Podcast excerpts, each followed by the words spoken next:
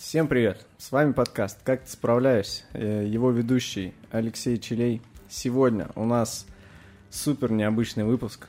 У нас в гостях, у нас, наверное, у нас развернутся сегодня какие-то баталии, дискуссии, споры. Надеюсь, не дойдет до драки. Потому что сегодня мы обсуждаем питание и подходы к нему. И для этого у нас в гостях сегодня нутрициолог Софья Перикова. Привет. Привет, Сань. И шеф-повар ресторана Павел Каледин. Привет, Паш.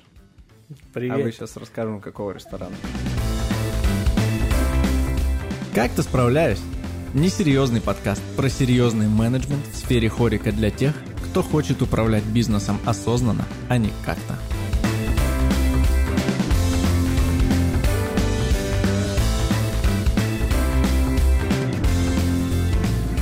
Давайте немножко представимся и расскажите о себе, чем вы занимаетесь э, в, в своей деятельности, в каких, может быть, компаниях, или если вы самостоятельно ведете деятельность, то как вы это делаете. Сонь, давай начнем с тебя, нутрициолог. Что это значит? Вот скажи мне, как ты воспринимаешь это слово? По мне, это человек, который, э, который рассказывает мне, как нужно есть и что нужно есть, руководствуясь какими-то принципами здоровья, не знаю, какими. Ну, косвенно, отчасти это так. То есть нутрициолог действительно информирует людей, клиентов или населения о базовых принципах здорового питания, но не каких-то, не своих, не вымышленных, не просто там ссылки в интернете. Это научные рекомендации, которые имеют прочную доказательную базу, то есть это длительные, огромные исследования, которые проводятся на огромной выборке людей. И дальше на основе этих исследований уже делаются какие-то выводы, формируются клинические рекомендации, метаанализы и так далее. И, скажем так, этичный и компетентный нутрициолог руководствуется этими данными. Очень много программ, которые не соответствуют принципам доказательной медицины и, в принципе, доказательного подхода. И эти программы продаются намного эффективнее, чем доказательный подход, потому что они обещают результат здесь и сейчас, они дают простую, понятную систему, вот это ешь, вот это не ешь, вот там, не знаю, настолько срежь там свою кал- калорийность уменьши, считай эти калории, взвешивай все, и тогда будет тебе счастье. Вроде все просто и понятно, но это очень Сейчас Паша, как шеф-повар, особенно такой очень просто сейчас, конечно, с весами ходят в ресторан. Это очень м, краткосрочный результат дает, и никакой научной базы, естественно, под собой не имеет.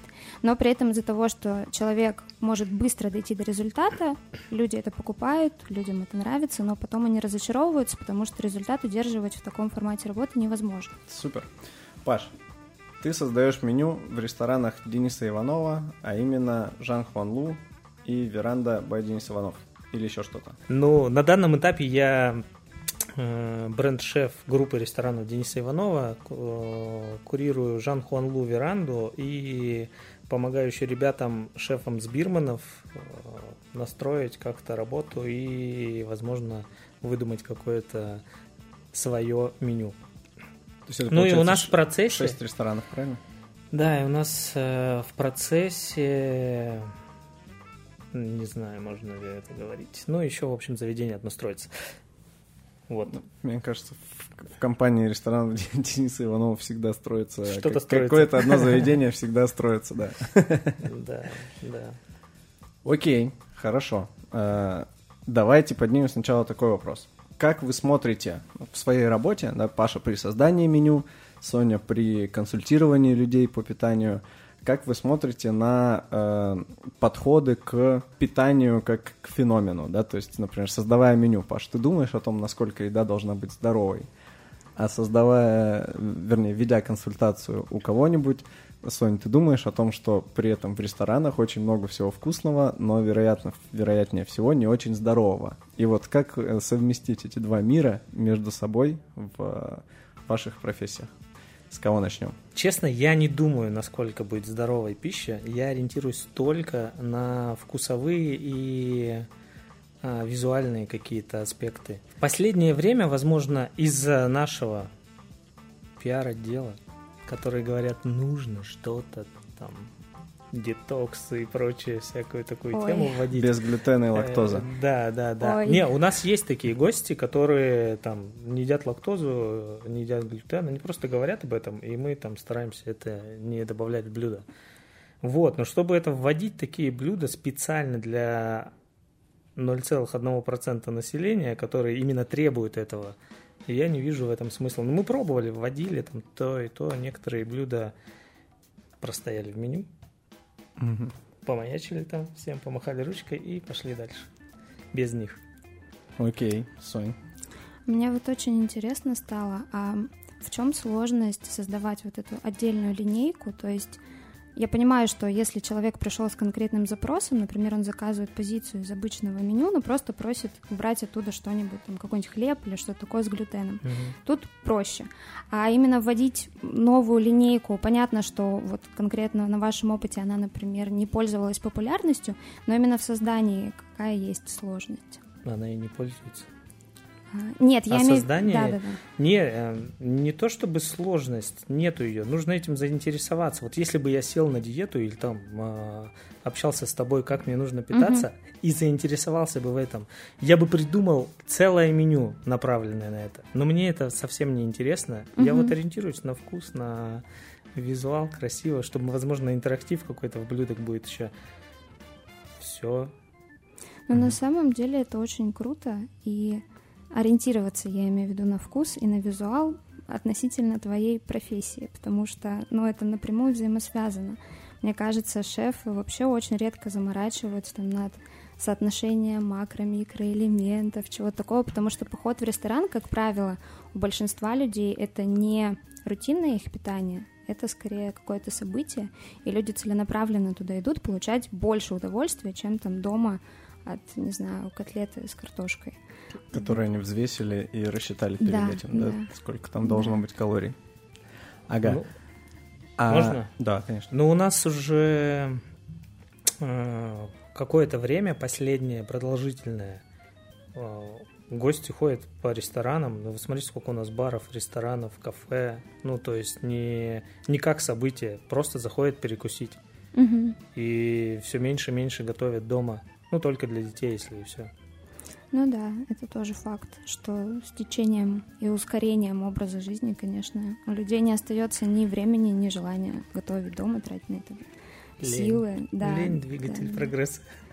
И как ты, Сонь, справляешься в, э, вообще, с какими запросами к тебе идут люди? Ну, то есть какие, какие проблемы ты решаешь? Нет же такого, что просто хочу питаться здорово.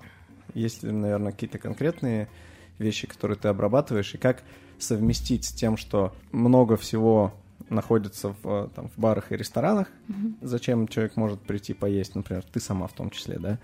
И э, как из этого ты рекомендуешь что-то выбирать или там приходить с весами и взвешивать каждое блюдо, считать и записывать в какой-нибудь блокнотик? Вот как ты подходишь ко всему этому? Я ни разу ни одному своему клиенту не советовала взвешивать, записывать, считать калории и исключать какие-то продукты, потому что поводов для реального исключения какого-либо продукта из рациона, тем более группа продуктов, например, если мы исключаем глютен, мы исключаем не только хлеб, мы исключаем огромное множество круп, мы исключаем огромное множество полуфабрикатов, в которых тоже есть э, глютен, его добавляют туда целенаправленно. У человека, например, без целиакии, а таких, как Паша уже сказал, их действительно единицы. Это не что-то, что очень распространено. Именно объективные причины для исключения. Их очень мало. И такие люди, как правило, уже знают, как с этим жить, и особой сложности, возможно, не берусь, конечно, за них судить, скорее всего, не встречают, потому что они уже привыкли, они это знают с детства, и они с детства уже в этом режиме существуют.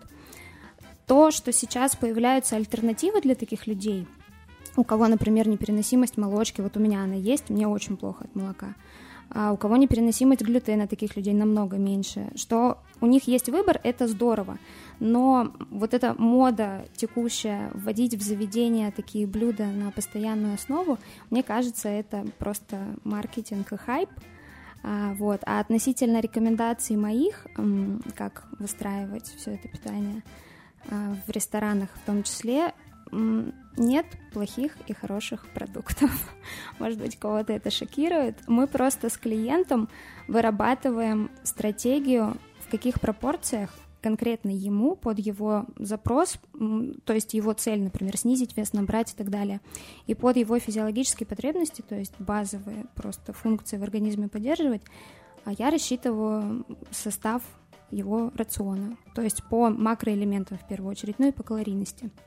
Но дальше мы не ориентируемся на калорийность конкретного продукта, или там мы не, э, спишем, не пишем список того, что мы будем строго исключать, избегать, бояться и потом срываться и есть этого в три раза больше мы просто стараемся сформировать такой рацион, который будет условно на 80% из того, что организму необходимо, и на 20% из того, от чего человек кайфует, что просто является способом развлечься, расслабиться, получить какие-то положительные эмоции и так далее. То есть мы не делаем акцент на нельзя, угу. мы делаем акцент на том, чтобы ему всего вообще хватало. Потому что, например, ситуация с высоким потреблением сахара, она чаще всего связана с тем, что человек нормально не ест в принципе. И к сладостям у него такая тяга, возможно, даже не от того, что он жить без сахара не может и настолько его любит, а потому что ему просто не хватает калорий, он постоянно голодный, и поэтому он берет то, что в быстром, простом доступе, что не нужно готовить, что сразу же его насытит глюкозой и подарит при этом еще эмоции какие-то. Mm-hmm. То есть расчет этот осуществляется на основании, я чаще всего пользуюсь американскими гайдлайнами по питанию, но и ВОЗ, естественно, то есть есть прям база соотношений оптимальных там по этим макроэлементам. Они, естественно, рассчитываются по индивидуальным данным клиента, и дальше вот мы условно в количество порций пытаемся вписать все имеющиеся продукты. А данные клиента это типа какие-то обследования какое-то или вы просто по запросу формируете? Нет, это О, не... у тебя же вот есть, мы там, допустим, тебе вычеркиваем, ну там чуть меньше нужно этого есть. У тебя бока выросли, живот вроде ничего так. У меня бока и живот. Смотри. Тебе а, кроссфитом надо заняться. Эстетический критерий, он вообще не должен учитываться, потому что там толстый, худой, красивый, некрасивый, это все субъективно, и специалист не должен таким руководствоваться. Да, я руководствуюсь, ну, в первую очередь, индексом массы тела, естественно, потому что это критерий, который показывает вообще риски для здоровья. И не только если у человека ожирение. Но если у него и дефицит массы тела, это тоже связано с определенными рисками, соответственно, человеку необходимо. А он, допустим, вот девушка там на границе нижней индекса массы тела, а, то есть, условно, она скинет килограмм, и у нее будет дефицит. И она при этом хочет убрать там живот, потому что она вообще спортом не занимается, у нее жировая масса чуть выше нормы. Я не буду ее худеть, потому что ей сначала нужно набрать мышечную массу, и только после этого у нее будет возможность там условно килограмм-два снизить. А каждый же продукт воспринимается ну, любым организмом по-разному, и поэтому как а, насколько точно может быть программа, которую составляешь? Угу. Ну, с точки зрения, там, условно, переносимости, усваиваемости, но здесь действительно как бы этот критерий существует, ну, то есть все мы, даже один и тот же человек в разные этапы жизни может по-разному усваивать там из одного продукта определенный микроэлемент. Но эти критерии не являются ключевыми для составления рациона, если у человека нет аллергии, если у него нет каких-то хронических заболеваний в острой фазе. А, если у него нет именно выявленной непереносимости, например, лактозы, то, в принципе, основа рациона, она довольно универсальна. Но что ее персонализирует, это то, что человеку вообще нравится или не нравится этот продукт. То есть, если человек ненавидит гречку с куриной грудкой, как я, я не буду никогда никого заставлять есть гречку с куриной грудкой, потому что это полезно. Еда должна быть не только полезной, она должна и разные функции вообще-то выполнять, в том числе и удовольствие, удовлетворение. И если человек ест там на обед по этим калориям супер полезный, правильный, сбалансированный прием пищи, но он ему не нравится по вкусу, он останется неудовлетворенным и, скорее всего, на ужин переест. А вот, э, вот интересную тему затронула в плане потребления сахара и в плане того, что если там, в какой-то момент дня ты э, вовремя не поел, угу. то на ужин ты, скорее всего, переешь. И вот с точки зрения э, того, например, как мы работаем, я не знаю, вот, Паша, у тебя идет рабочий день. Ты как-то, вечно ты как-то вообще контролируешь, в какой момент ты поел или в какой момент ты не поел? Или ты уже вечером такой понимаешь, такой, бля, я весь день ничего не ел. Мне нужно... Ну, я был весь в делах. Мне нужно сейчас... Вот у меня раньше так было, когда еще у плиты стоял, там, э, шефом стоял часто, э, ну, с ребятами на кухне. И реально к вечеру понимаешь, что ты типа не ел, и тебе нужно восполнить. И... А сейчас просто привычка осталась. Я опять, я не могу никак днем нормально поесть. А вечером у меня такой плотненький Вот у меня тоже ужин. в течение дня бывает, там, не знаю, я почти никогда не завтракаю, ну, просто я вот просыпаюсь и сразу какие-то дела начинаю делать, мне не до того. Потом могут начаться какие-нибудь встречи, там, переговоры, дела, ты тоже день там. За это время ты весь день, что ты ел, это несколько чашек кофе. И потом вечером хорошо поужинал. И, естественно, следом, после того, как ты вечером плотно поужинал, потому что такой, я весь день ничего не ел, следом приходит такое осознание, что, ну, типа, теперь мне тяжело, теперь-то, теперь я думаю, как бы вот завтра не пропустить обед, и завтра, естественно, там, ну, какой-то свой сценарий разворачивается. В общем, это м, беспорядочность, бесконтрольность того, как мы во времени э, вообще не контролируем свои приемы пищи и влияние там какого-то там, не знаю, стресса или рабочего темпа, или наоборот, какое-нибудь вдохновение на то, что ты нифига не ешь в течение дня. Вот как с этим работать, э, нам даже не с точки зрения того, что мы придумываем меню и строим для кого-то питание, а с точки зрения того, как с собой справляться. Вот что можно здесь порекомендовать? Ну, это супер распространенная проблема. И очень часто, когда клиенты приходят, кстати, я не ответила на вопрос, каким запросом. Ну, естественно, Мгм. чаще всего похудеть.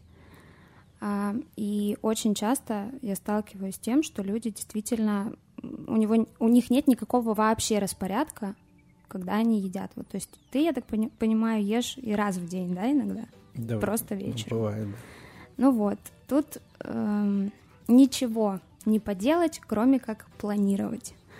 И с клиентами мы прям месяцами выстраиваем это планирование, то есть от самых каких-то азов и начал просто, я не знаю, вот прям в график, в приложение, в котором у тебя все встречи, там дела записаны, 15 минут на обед себе поставить, и в идеале еще сразу же пометку сделать, где ты этот обед возьмешь. Ну, то есть, если ты предполагаешь, что ты не будешь дома, не будешь себе стоять что-то наготавливать, то хотя бы либо там написать магазин, который будет рядом с тобой, ты зайдешь, купишь что-то готовое, либо ты заедешь там в кафе, кофейню, ресторан, закажешь эту еду, либо там еще какие-нибудь варианты, доставку закажешь.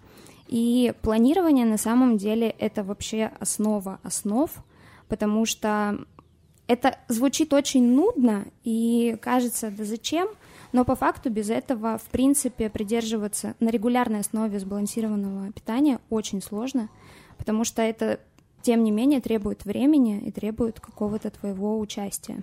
То есть, если я ем э, гречку с куриной грудкой, но делаю это э, сегодня в 6 утра, а завтра в 9 вечера, а потом 5 раз в день, то это хуже, чем если бы я ел менее какие-то здоровые продукты, но по какому-то графику.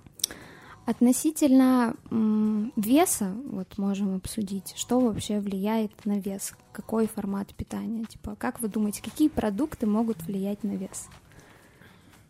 Ну, какие-то быстрые углеводы, всякие сладости. Там. Никакие. А, да? Да, потому что мы не набираем вес от круассанов, от макарон, от картошки. Все, всем спасибо, это был. Мы решили... Для этого и собирались, в принципе. Ну, конечно, все не так просто. Мы набираем вес, ну, я думаю, Леша должен это знать, от профицита калорий. Откуда это? Я к тому, что ты тренирующийся Ты человек. набираешь вес здесь, здесь. Да, вес мы набираем исключительно от профицита. Если Мгм. мы едим больше, при этом не тренируемся, мы набираем Извините, пожалуйста, что жиры. такое профицит?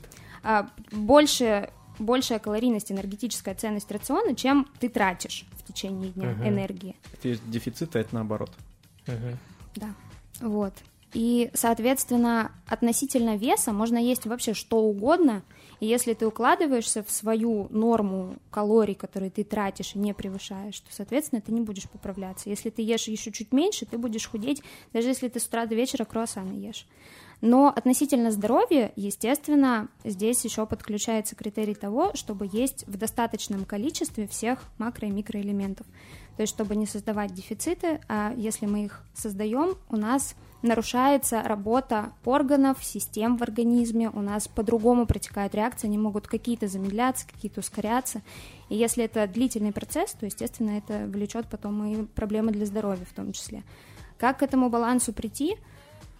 Ну, можно, например, хотя бы метод тарелки гарвардский открыть, он в, в, в общем доступе в интернете, начать с него. Это самый, наверное, простой mm. способ. Потом можно ко мне записаться на консультацию. А метод а. тарелки... Это типа собеседование. Метод тарелки. Метод тарелки — это когда у тебя есть тарелка, и ты по частям, типа, тебе пол тарелки да, овощей, да, да. четверть мяса, да, вот это? Да, но ага. ты прям даже соотношение знаешь. Еще там а, четверть а, осталось, да. Это все было наугад. Пол тарелки это овощи, фрукты, зелень, ягоды, четверть это белки, четверть это углеводы. И если ты в течение дня, ну хотя бы две таких тарелки составляешь, это уже будет преимуществом для здоровья. А вот такой принцип, он же похож на какое-то составление блюда, Паш, вот с твоей точки зрения. Ты же когда придумываешь какую-то еду, ты придумаешь горячее блюдо с гарниром. Mm-hmm. Это же немножко каким-то образом похоже на то, как ты думаешь, просто ты с другой стороны заходишь, да? Метод ты, тарелки? Ну, ну, типа того, да. Ты такой, ну, я ну, работаю в ну, ресторане, конечно. у меня все по методу тарелки. Да. А, наверное, если убрать из меню стейки, да, которые просто подаются стейками. Угу. Ну, типа, тебе нужно угу. там рибай целый, там стриплойн подать, и если надо, к нему закажут гарнир, там овощи или картошку фри, любимую всеми. Вот, то, конечно, мы смотрим на тарелке, сколько должно быть. Во-первых, это себестоимость, то есть основной, основной продукт, самый дорогой, мы его кладем столько, чтобы можно было продать, Все остальное добиваем гарнирами, соусами, ну, которые э, регулируют вкус, в принципе. Ну и по сытности там тоже, тут уже, наверное, от гарнира больше зависит. Ну, смотрим, какой туда лучше подойдет. Но все равно все во вкусе складывается. Угу. Если там не, э, не заходит там, как, ой, простите, если там не заходит какой-то зелень, там салат или овощи, которые зеленые там или еще угу. какие-то. Значит, там нужна картошка. Или крупа какая-нибудь. Ну, короче, там очень много всяких, Но. Э, поли, всей палитры. А, а, а с точки зрения объема ты обычно смотришь не знаю, по весу, по выходу или как? Ну, если ты такой в себестоимость вкладывается полкило гречки сюда. Ну, ну не нет, сделаешь, конечно. Нет, конечно. Э, объем порции. Ну, там есть какие-то регламенты по холодной закуске, по горячей закуске, по горячему блюду и по десерту. Но сейчас в ресторанах обычно ты не можешь съесть все. Типа салат, горячий, десерт. Это очень много. Это ты на ланч себе даже можешь такого не позволить, просто не влезет в тебя. Mm-hmm. Хотя мы каждый год стараемся все уменьшить, уменьшить, уменьшить, но тебе визуально кажется, блин, да как так-то? Ну как это можно вообще этим наесться. Делаешь чуть больше, сам заказываю ланч и не могу съесть. Съедаю, съедаю только салаты горячие, все, на меня больше ничего не влазит. Вот, а если, ну вот у нас э, в Жан Хуанлу, допустим, очень удобно. Там вот такусенькие маленькие порции. И нужно съесть порции 7-8, чтобы нормально так поужинать. Ого. Угу. А, ну, допустим, а в э, тех же бирманах там довольно большие порции всего. Бирман, веранда, да, там вот э, я могу наесться там одним горячим точно. Ага, ну, то есть... И, и, возможно, десерт там еще съесть. Получается, чуть-чуть. что вот и с точки зрения подхода от кухни и с точки зрения подхода от э, нутрициологии есть какие-то стандарты. Вот э, и Паша говорит, что есть какие-то регламенты, на которые можно ориентироваться. И э, Соня говорит, что есть э, ну, вот, программы, на которые э, идет ориентир, но дальше ты уже от них балансируешь в ту сторону, либо там, если ты консультируешь конкретного человека под индивидуальный запрос, либо если Паша составляет меню, то под конкретную концепцию заведения. Да, то есть и там, и там да, есть, да. есть какие-то рамки. Нет такого, что это противоречит, что у нас здоровое питание и рестораны, они находятся такие, как в вечной борьбе. Да, потому что, ну, есть такой Да. стереотип, что ресторан это не про здоровую еду. Что если ты перешел на здоровое питание, то значит ты готовишь дома, ходишь с контейнерами везде, и тебе нельзя нигде есть, тебе надо вот. Это всё. страшный сон мой. Да, Ну, но, но это распространенное Да, достаточно согласна. мнение, мне кажется. Просто меню на это, на такие блюда не ориентировано, но во многих ресторанах есть отдельные странички какие-то или там блоки в меню прописанные, которые рассчитаны именно на людей, которым Мгм. это нужно. Всегда в ресторане есть у тебя расчет э, КБЖУ. Да. Ну, то есть это должно быть Да, по, да, да. по требованиям. И э, вот иногда бывает, ты там составляешь меню, делаешь эту табличку КБЖУ, и потом э, кто-нибудь из гостей, например, ее просит. Мгм. И, и в этот момент обычно же всегда у всех закатываются глаза, глаза, что, о боже мой, вот, ну, не знаю, там соуса обычно заваливают какие-нибудь там жиры в, э, в большую сторону, и там гость берет такой, ну да, здесь мне ничего нельзя есть, глядя на табличку КБЖУ. Да, и... Ни разу не видел такого гостя. И у меня ни разу не просили. Она у нас есть, все, Мгм. мы это делаем, просчитываем, но не было, не было таких, чтобы прям Вау. Типа, Мне здесь нечего жрать. Больше я сюда никогда не зайду, да? По поводу того, что люди, гости, приходят в заведение, например, просят таблицу калорийности блюд, которые они заказывают. С одной стороны, как бы ничего плохого в этом нет. С другой стороны, в целом зацикленность на калориях и на том, чтобы выбрать не то блюдо, которое тебе хочется, и съесть его умеренно, а выбрать то блюдо, даже если оно тебе не очень нравится, но оно впишется в эту калорийность, это уже про отношения с едой. И здоровое питание, в принципе, нормальное, рациональное питание предполагает не только там соотношение макроэлементов или калорийность, или какие-то конкретные продукты, но и нормальные здоровые отношения с едой. Потому что если мы говорим про здоровье в принципе, наше эмоциональное состояние — это тоже часть здоровья. И когда мы зацикливаемся на калориях, когда мы даже в заведениях просим эти таблицы, когда мы делаем выбор не в пользу того, что нам хочется и нравится, а в пользу того, что якобы полезнее, это может повышать тревожность, создавать сложности, и, в принципе, так за пределами дома питаться довольно напряжно. То есть это как раз опять про ту историю, что ну, месяц-два месяца так пожить, чтобы скинуть 5 килограмм реалистично, жить так всю жизнь вряд ли. Есть, Итак, ага. голосуем. Кто за то, чтобы убрать калорийность из ресторана? Отвечает Роспотребнадзор. Э, То есть получается, что у тебя э, больше э, такая психологическая идет работа, что ты можешь человеку скорее ты скажешь своему клиенту, да возьми ты бургер, но съешь его половину. И Да, половину да. картохи не доедай. Ровно Чем, так. чем ты будешь выбирать э, то, что якобы полезнее. И э, не ощущай неловкость от того, что ты заплатил и не доел, да, что, ну, ну, как бы Да, просто да, про да. какую-то больше это психологическая работа, чем, э, чем, мне кажется, научная такая физиологическая. Ну, на самом деле здесь очень много про коучинг. Сколько бы клише не было этого слова, на него навешено. Но по факту так и есть, и психологии в этом очень много, потому что знать какие-то нормы, рекомендации о здоровом питании — это не то же самое, что применять их на практике. Чтобы применять их на практике, а, мы не можем в вакууме питаться. Мы все равно учитываем огромное количество событий и факторов, которые с человеком каждый день происходят. То есть это его образ жизни, его работа, вообще есть у него возможность готовить или нет. Может быть, у него действительно никакого другого варианта, кроме как каждый раз есть в заведении. И это, естественно, тоже накладывает отпечаток на то, какими мы будем руководствоваться в принципе для того, чтобы его рацион улучшить. Ну, да, еще же всегда есть такая в ресторане, всегда бывает неловкая ситуация, когда ты, допустим, не доел, тебя обязательно спросят, что-то не так, а потом э, официант унесет тарелку, и его шеф или там сушеф на кухне спросит, а что, не доели, что-то не так? И со всех сторон получается неловкость, что если блюдо не доедено, то значит с ним что-то было не так.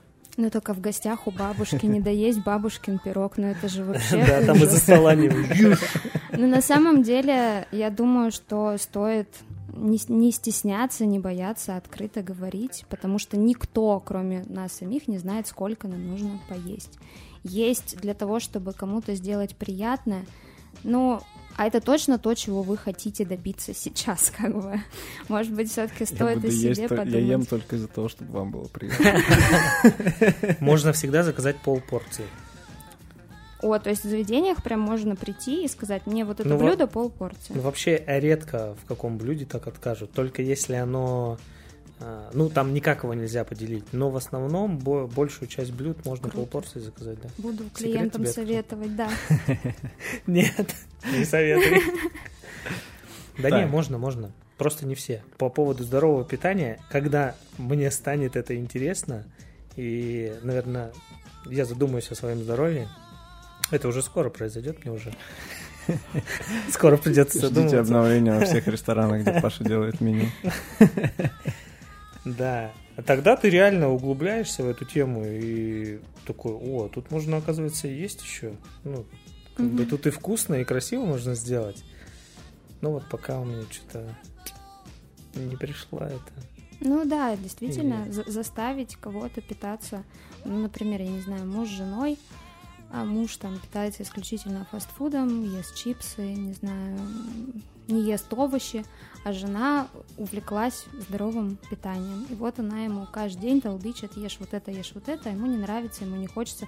И ничего у нее не получится, скорее всего, потому что заставлять, принуждать, говорить, делай вот так, не делай вот так, ну, это редко, когда людей мотивирует. Намного круче работает личный пример, то есть если она сама просто улучшает свою тарелку, условно, он может просто заинтересоваться, подключиться, а может и не заинтересоваться, это тоже нормально. Если он сам к этому не придет, то как бы значит ему сейчас не нужно Все, это. Я вообще развод. Я, я вообще уверен, что я заинтересуюсь, если моя жена начнет э, принимать, ну, там, выстроить себе какую-то там схему принятия пищи, я буду даже выдумывать блюд для нее. И сам буду есть это. Мне, короче, нужна какая-то а, подпитка рядом. Кстати, это же вообще ко всему применимо. Намного проще двигаться с кем-то, кто твои интересы разделяет.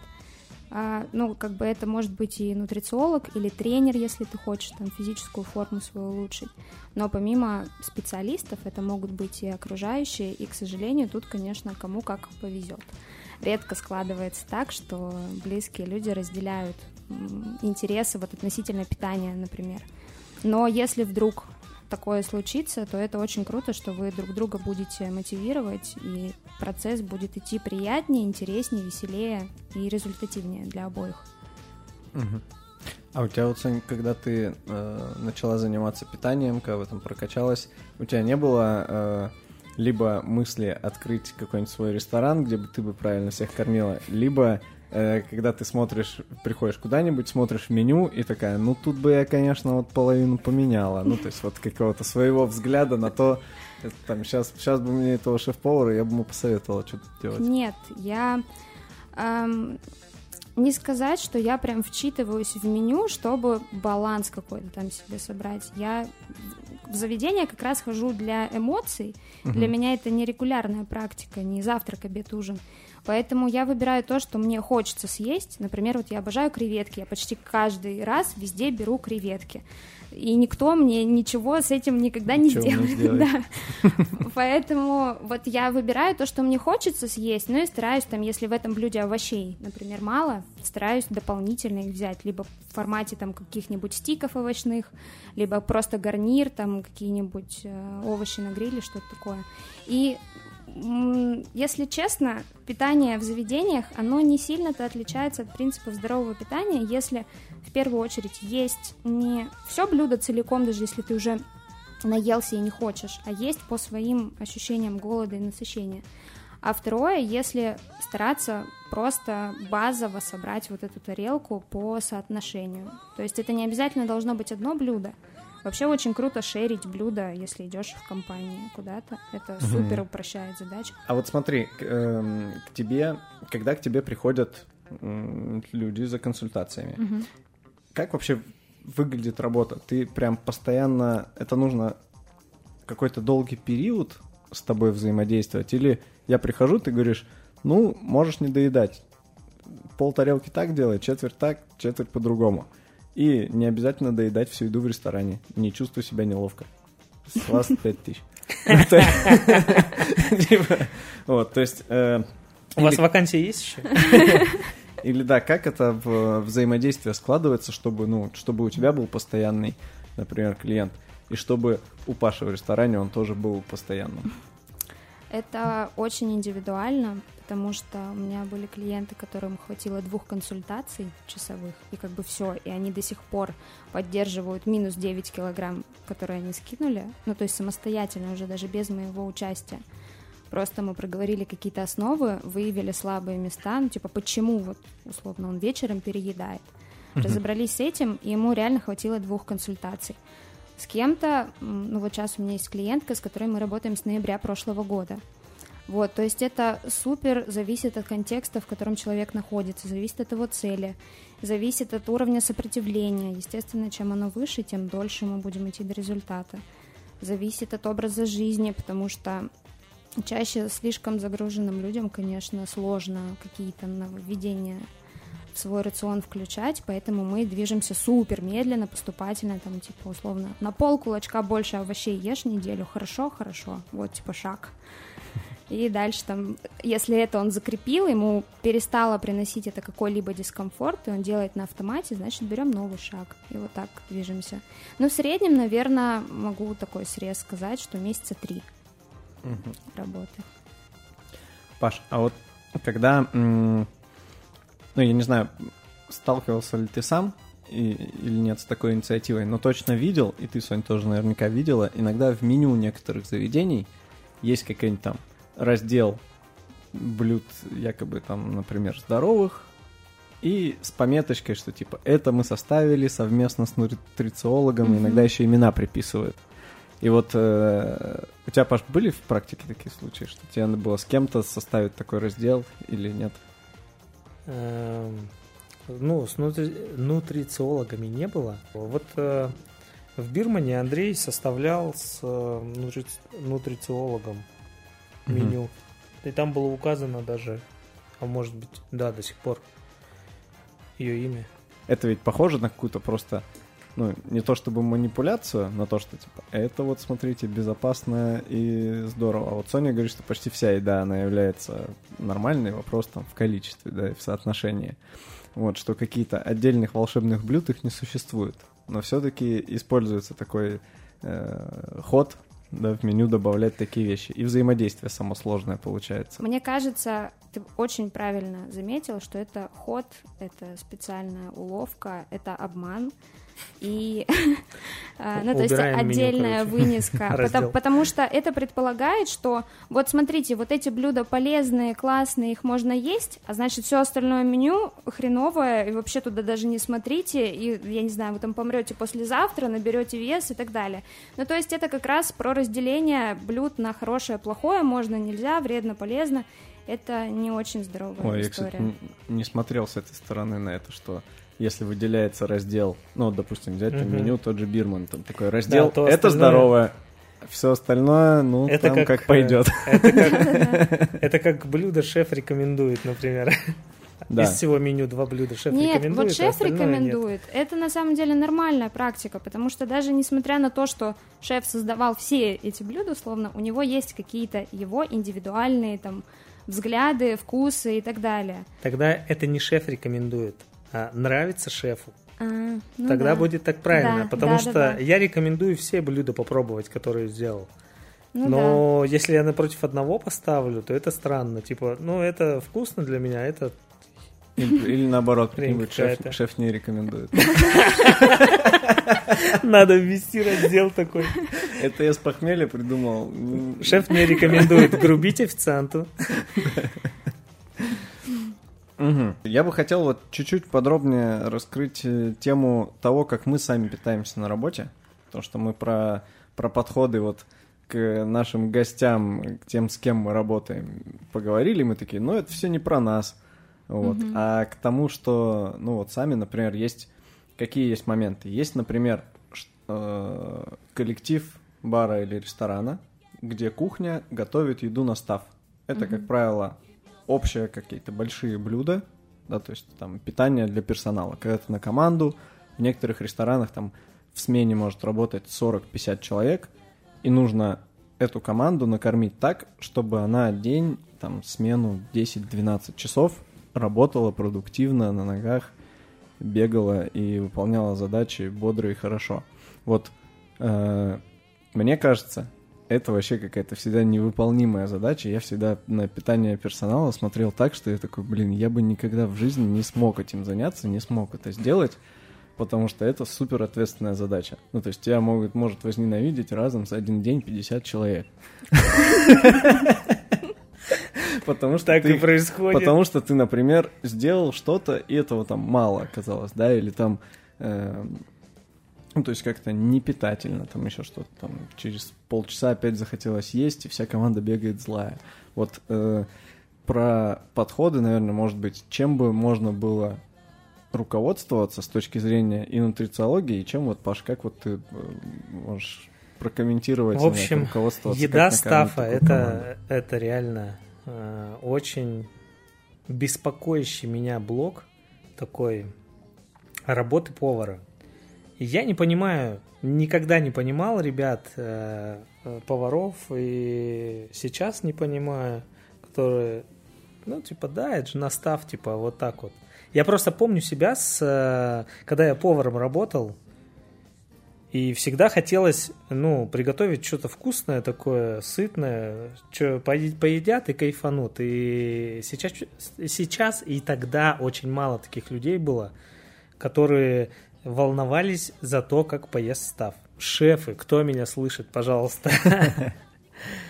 А, Это очень важно, правда, чтобы персонал, которого вы, ко- который вы кормите, кормят ваши повара. Это очень, знаешь, э, знаете, в общем, не может человек готовить вкусно на меню в зал и невкусно на персонал. Мгм. Но это просто не срастаемые какие-то две вещи. Что типа я на став Г приготовлю, а в зал я все красиво делаю. Типа я здесь на расслабоне буду, на чили, а тут напрягусь немножко. Надо вкусно кормить. По поводу полезности, не знаю, но вкусно и сытно точно должно быть. Ну, я согласна, потому что это как раз про удовлетворение от еды, про которое я уже говорила. Что если человек поел, не наелся, ему вообще не понравилось, он не понял даже, может, не отследил, что он поел, потому что у него было на это 5 минут, то, конечно, это потом и на работоспособность его влияет, и на настроение, и впоследствии на общение с гостями. И я была как раз стафом, и, ну да, это печально. Эм, По поводу нутрициологии, как это можно улучшить было бы. Но что нам дает насыщение? Вообще растяжение желудка сигнализирует о том, что мы типа насытились. Я вот не могу. Сходил на растяжку. Да, да, я каждый вечер хожу, смотрю на тарелку, и у меня оста- остается там пельмешки, допустим, я кушаю вечером, и такой, блин, уже не могу, ну надо, три штучки осталось, ну надо, ну давай. А по поводу растяжения я имею в виду, что в первую очередь еды, конечно, должно быть достаточно. То есть это должна быть какая-то вменяемая порция, чтобы человек наелся и понял, что он наелся. А, естественно, должно быть адекватное количество белка на одну порцию. Ну, там, условно, не знаю, пол ладони, ладонь, если в таких условных единицах это говорить, на одного человека на один прием пищи. Так, только не накладывайте ладонями. Белок. Просто- Яичный белок. Метод ладони — это то, что мы с клиентами используем, чтобы как, раз калории не считать. Вот. Ну А- и а чего еще есть метод? Тарелки, вот ладони, радуги еще Ложки. Нет, ложки, ложки чтобы знаю, ингредиенты тоже были разложены правильно. Метод радуги еще Метод есть. радуги это что такое? Это тоже с э, питанием Да, связано? да, да. Что это? Красное, Это- зеленое, желтое, по цветам, в смысле, да? Фиолетовый и белый еще, да. Пять цветов — это принцип, который помогает включать в рацион достаточное количество микроэлементов из овощей, фруктов, зелени, ягод. То есть лучше всего не просто есть огурцы с помидорами и думать, что ну я ем овощи, А Фиолетовую стараться... капусту, да, еще Да, добавлять? ну, там? баклажаны Баклажан. хотя бы, виноград. Баклажаны только снаружи фиолетовые. Капуста больше. Не, не, ну понятно, что они там ра- разные бывают, что у них э, внешняя часть Ну, то есть по оболочке цвета. выбираешь по цветам и... Да, да, потому что разные цвета, фрукты, овощи разных цветов содержат разные микроэлементы, и как раз если мы эту радугу хотя бы в течение дня собираем, то есть пять цветов, значит уже класс. А вот смотри, э, если мы говорим про... ну, довольно часто э, я слышу о том, что здоровое питание — это дорого. И, ну, если, типа, вот здорово питаться, здорово питаться — это дорого, и еще и консультироваться у специалиста по этому поводу — это дорого, то, типа, то получается, что в принципе, здоровое питание, оно открыто только э, людям, кто может э, обеспечить этот, ну, короче, обеспеченным людям. Мгм. Или на любой кошелек можно, э, можно обеспечить себе здоровое питание. Конечно, на любой а, дело все в вкусовых Это- мы это говорим тем, кто через свои айфоны слушает подкаст.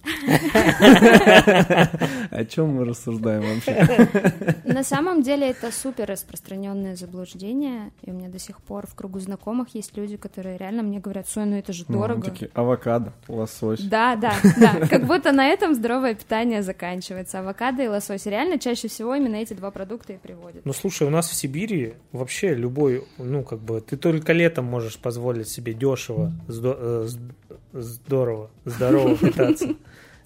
Ну, как бы и то не, не супер дешево, потому, ну, я, если про радугу говорить, собирать Мгм. овощи.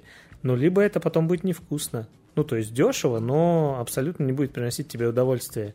И что Мгм. там внутри в этих овощах, зеленых, красных и фиолетовых, тоже непонятно. Вот это тоже распространенное заблуждение. Сразу скажу про заморозку. Например, Э, зимой, когда вот у нас нет э, свежих, э, спелых, э, локальных овощей и фруктов, реально спасает заморозка, и очень часто люди ее боятся, считая, что в ней ну ничего не сохраняется, она вообще бесполезная, бестолковая и невкусная. Насчет вкуса, тут субъективно, вкус это вообще понятие относительное. А, Но любой продукт, если он качественный, если в принципе он человеку не противен, его можно вкусно приготовить. Вопрос только в опыте готовки как раз. А относительно их питательной ценности, в них чаще всего намного больше микроэлементов и витаминов содержится, чем в сырых, свежих овощах, фруктах, потому что заморозку делают на пике зрелости плода, и сразу же там же, где его собрали. А пока нам транспортируют откуда-то вот только что сорванный, он уже в процессе транспортировки все равно что-то теряет, и бывает даже такое, что действительно соотношение совсем другое, не такое, как мы ожидаем. Относительно кошелька, на самом деле можно под любой бюджет собрать здоровую корзину, и у меня даже есть целый гайд по продуктовому шопингу, то есть совсем не обязательно гнаться за вот этими модными сейчас инстаграмными продуктами. Ну, как бы здоровье не в них. Здоровье в том, чтобы есть всего, но по чуть-чуть. ну, то есть, то есть в не, адекватном... не нас спасает, да? Да, конечно. Суперфуды — это чистый маркетинг. Нет ни одного продукта, который обеспечил бы нас всем необходимым. Черт. Да, поэтому разнообразие — это вообще супер. Что, значит, резюмируя, в ресторанах питаться не, э, это не значит есть вредную еду. Да. Э, что надо при этом делать? Можно при этом и нужно не стесняться, не доедать полностью блюдо, не чувствовать себя неловко, и когда вы получаете вопрос, а что с этим что-то не так, рассказать, что вы думаете. Да, а Паш? лучше заранее попросить пол порции. О, да, точно. супер лайфхак. Можно, да, попросить полпорции, ну, Сейчас того, шеф- что шефы, возможно. которые будут слушать. такие, такие пиздец. Ну Они сказали, команду вкусно кормить. Порции. КБЖУ прописывают, там все, все, загасили всех. Фартук снимает, я пошел отсюда. Ага. А, Значит, получать удовольствие от еды не менее важно, чем получать от нее само насыщение. Да. Э, Поэтому отказывать себе в чем-то и ограничивать, и выбирать вместо этого что-то, потому что это невкусно, но правильно, не принесет вам никакого счастья. Здесь единственная оговорка, что несмотря на то, что ты сказал, это действительно так и есть, важно, чтобы еда не была костылями. То есть, чтобы получать от нее удовольствие это нормально, но не скатываться постоянно в заедание, в, там, в сладости, булочки, mm-hmm. когда mm-hmm. у тебя какой-то стресс. То есть работать со стрессом лучше всего в отрыве от еды в принципе. Но сходить там в кофейню, съесть вкусный десерт, насладиться им и пойти гулять с подружкой, это класс. Окей, так, что еще мы, что еще мы не назвали? Э, можно, можно за две консультации узнать, как правильно есть, и в принципе, но это не значит, что тебе надо постоянно ты вписываешься на всю жизнь в сопровождение своего по питанию, да, ты сам выбираешь комфортный график, ешьте вкусно, получайте удовольствие от э, еды и не Э, думаете о том, что если вы пошли куда-то отдыхать, то это вам надо потом отрабатывать в спортзале. Вот это, мне кажется, тоже еще момент да, того, что если ты пош пошел сказал. вкусно поесть, ты такой, ну все, теперь мне надо наказать себя тренировкой за Я так не делаю. И правильно. В смысле, я не наказываю себя. О, спасибо вам большое, ребята. Это был подкаст «Как-то справляюсь». У нас в гостях э, были нутрициолог Соня Перикова и шеф-повар Паша Каледин. Спасибо вам большое. Много полезного я лично для себя узнал. Э, все остальные, не знаю, как бы смотрите сами. Спасибо тебе. Спасибо, что позвал. Все, всем спасибо. Пока-пока.